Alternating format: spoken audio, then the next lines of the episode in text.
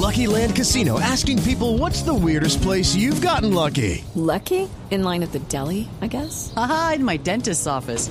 More than once, actually. Do I have to say? Yes, you do. In the car before my kids' PTA meeting. Really? Yes. Excuse me, what's the weirdest place you've gotten lucky? I never win and tell. Well, there you have it. You can get lucky anywhere playing at LuckyLandSlots.com. Play for free right now. Are you feeling lucky? No purchase necessary. Void where prohibited by law. 18 plus. Terms and conditions apply. See website for details.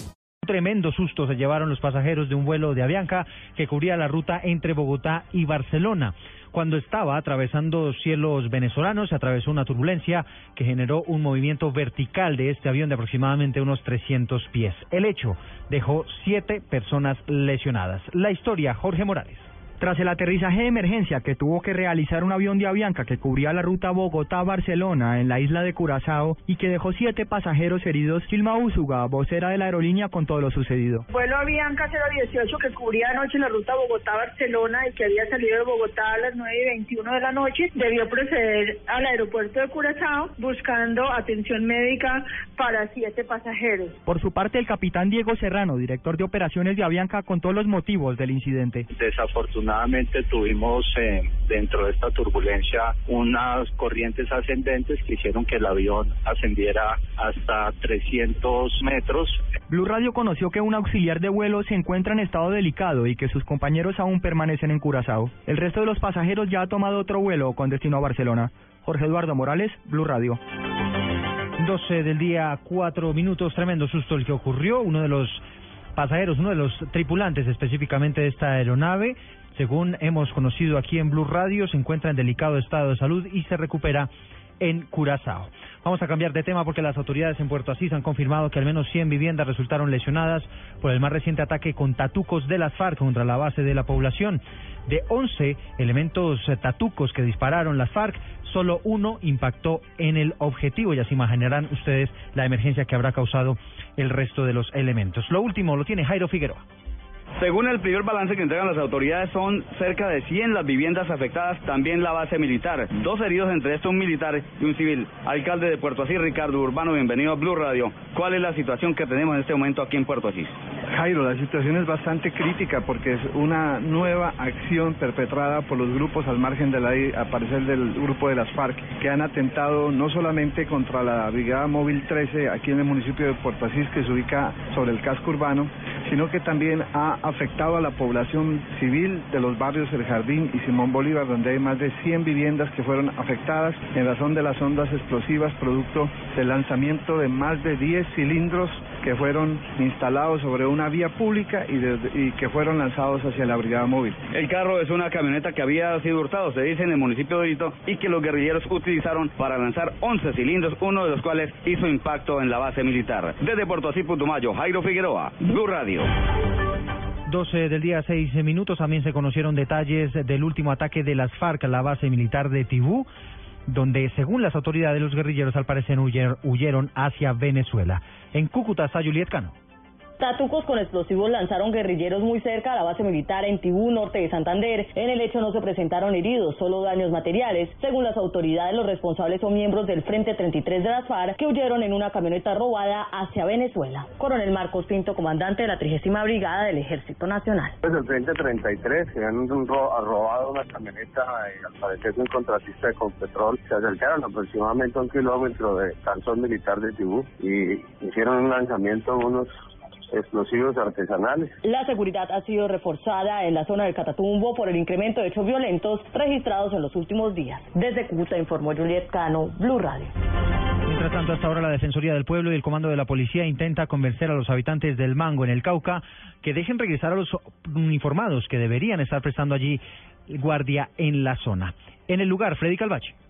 Hola, muy buenas tardes. Pues a esta hora termina la reunión entre delegados del gobierno departamental, de la Defensoría del Pueblo y la comunidad, con representantes de la Fuerza Pública.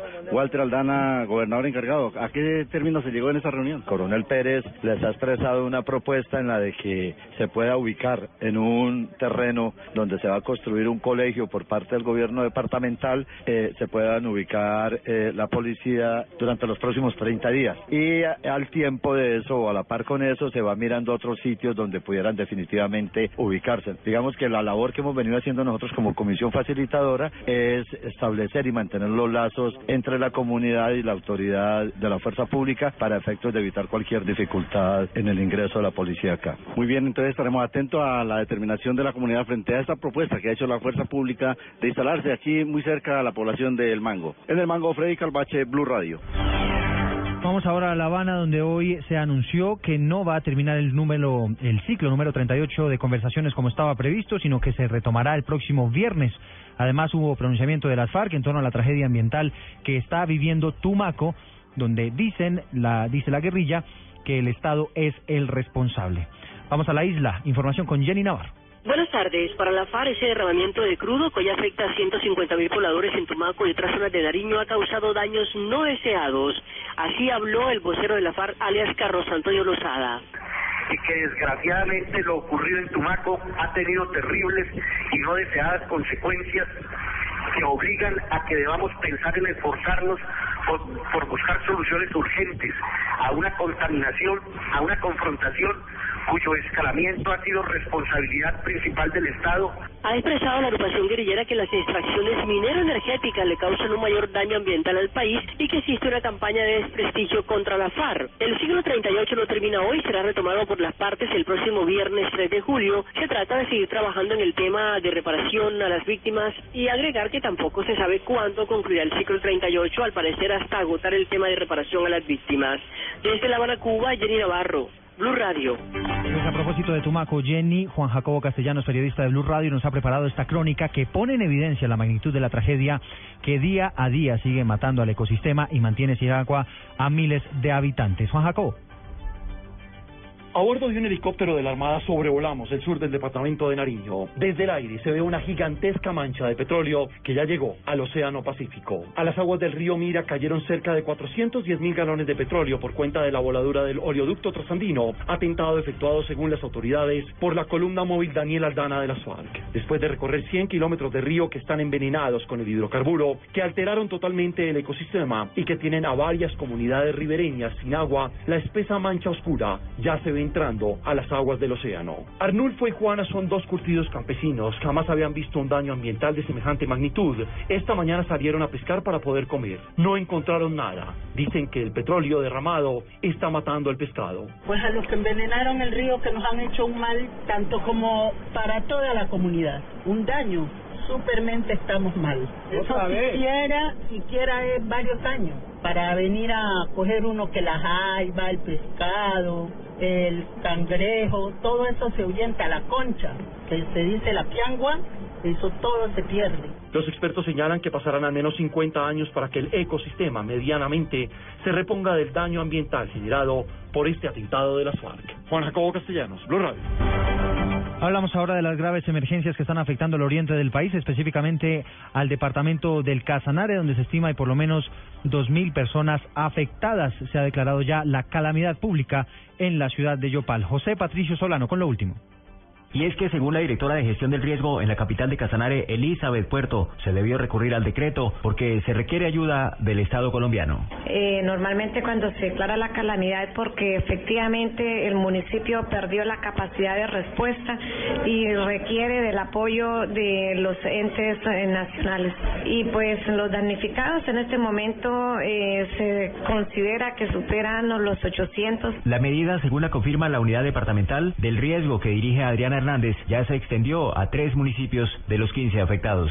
Ya han adelantado y tomado la decisión de declarar la calamidad pública como es Yopal, Mani y el municipio de Nunchía. En Casanare ya son más de 2.000 familias damnificadas. Está activa la alerta roja para los ríos Meta y afluentes como Lupía, el Cusiana, Sur y el río Casanare. El Yopal José Patricio Solano, Blue Radio. La Fuerza Aérea reportó esta mañana que han rescatado por lo menos 100 personas de las inundaciones que están afectando esta región del país por cuenta de esta emergencia invernal que ya se extendió también al departamento de Boyacá, donde hay por lo menos 15 municipios en alerta roja. Gonzalo Jiménez.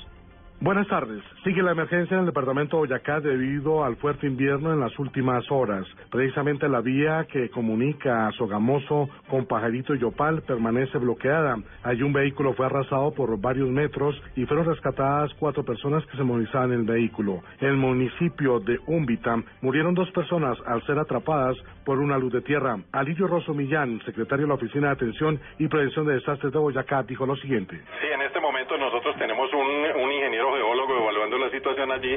Se presentó un problema de deslizamiento de terreno en, este sector entre Úmbita y Villa Pinzón y eh, tenemos dos personas fallecidas allí. De los 123 municipios de Boyacá, 63 están en la alerta roca y 15 han sufrido inundaciones, donde los más afectados son Aquitania, donde se inundaron centenares de cultivos de cebolla, y Ramiriquí, donde quedaron 40 viviendas afectadas.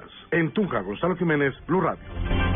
Vamos a hablar del plan Éxodo. Muchos viajeros este puente festivo movilizándose por las carreteras del país. Hay información importante que tiene que ver con la vía entre Bogotá y Villavicencio. Mucho trancón porque tuvieron que cerrarla por algunos minutos. Cierre total en esta importante vía de nuestro país por cuenta del invierno. Carlos, Carlos Andrés Pérez, ¿cuál es la situación hasta ahora?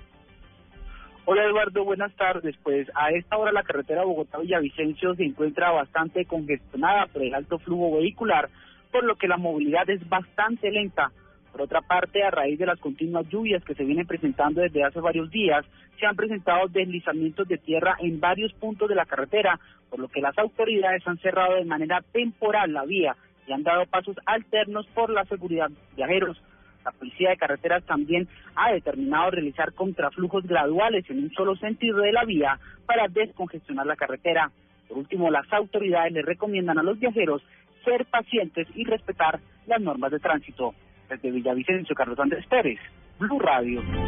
Este plan éxodo ha resultado muy accidentado en el departamento del Tolima. ¿Cuál es el reporte a esta hora desde Ibagué? Juan Felipe Solano. Eduardo, buenas tardes. Se trata de dos accidentes de tránsito fuertes sucedidos entre Melgar e Ibagué. Uno de ellos perdió la vida un oficial de la Policía Nacional, aunque la víctima fatal alcanzó a ser llevado al Hospital San Rafael. Allí pereció producto de las lesiones sufridas en el accidente de tránsito en Chicoral. Teniente Diego Montalegre, jefe de tránsito de Ibagué. Se presenta un accidente de tránsito en donde eh, un vehículo particular, el conductor al parecer tiene control del vehículo, eh, pasándose por encima del separador, una vía que es doble calzada pasa al separador y cae a la, a la, a la calzada contraria. El fallecido fue identificado como Fabián Augusto Garzón Maecha, oficial en el grado de capitán de la Policía Nacional. Desde Ibagué, Juan Felipe Solano, Blue Radio.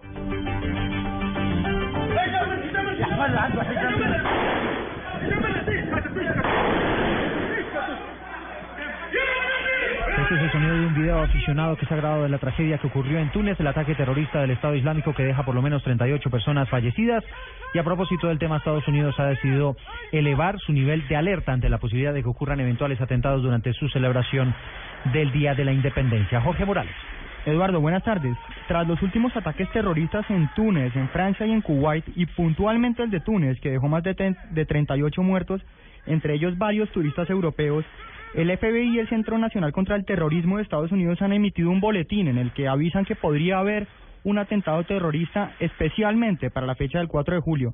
Si bien dicen que no han descubierto ningún plan puntual, dicen que es una fecha bastante provocativa para los terroristas.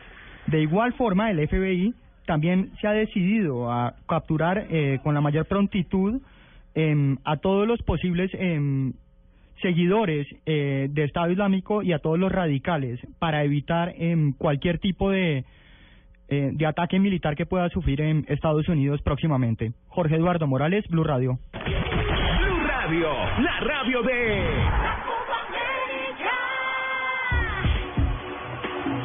12-16 y por supuesto hablamos de la Copa América y diversas lecturas que se le ha dado a la derrota de la selección Colombia frente a Argentina en la tanda de penales después de un muy sufrido empate a cero. El cuerpo técnico de los dos equipos y también los jugadores analizaron el partido. Información desde territorio chileno, Johnson Rojas.